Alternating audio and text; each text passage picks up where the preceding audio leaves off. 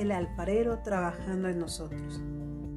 ¿Sabían ustedes que nosotros somos esa vasija que necesitamos ser trabajadas por el alfarero y nuestro alfarero es Jesús? Claro que somos vasijas que llegan a las manos del alfarero. El alfarero trabaja en pro para sacar una buena vasija, pero muchas veces el barro de esas vasijas es difícil de ser trabajado. Muchas veces cuando la vasija está siendo trabajada, la vasija se daña entonces es necesario quebrantarla y volver a empezar un nuevo trabajo en ella.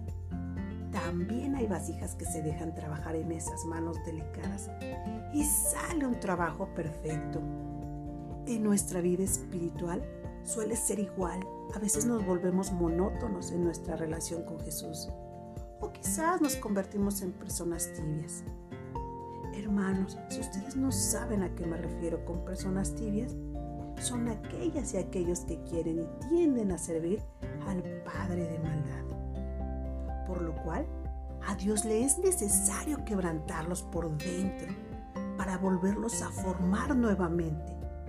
Porque la obra que Dios empieza la perfecciona y las veces que sean necesarias quebrantar la vasija para arreglarla y perfeccionarla, Él lo hará. En el momento de trabajar el barro, puede ser un poco doloroso, pero luego veremos una versión de cada uno mucho mejor.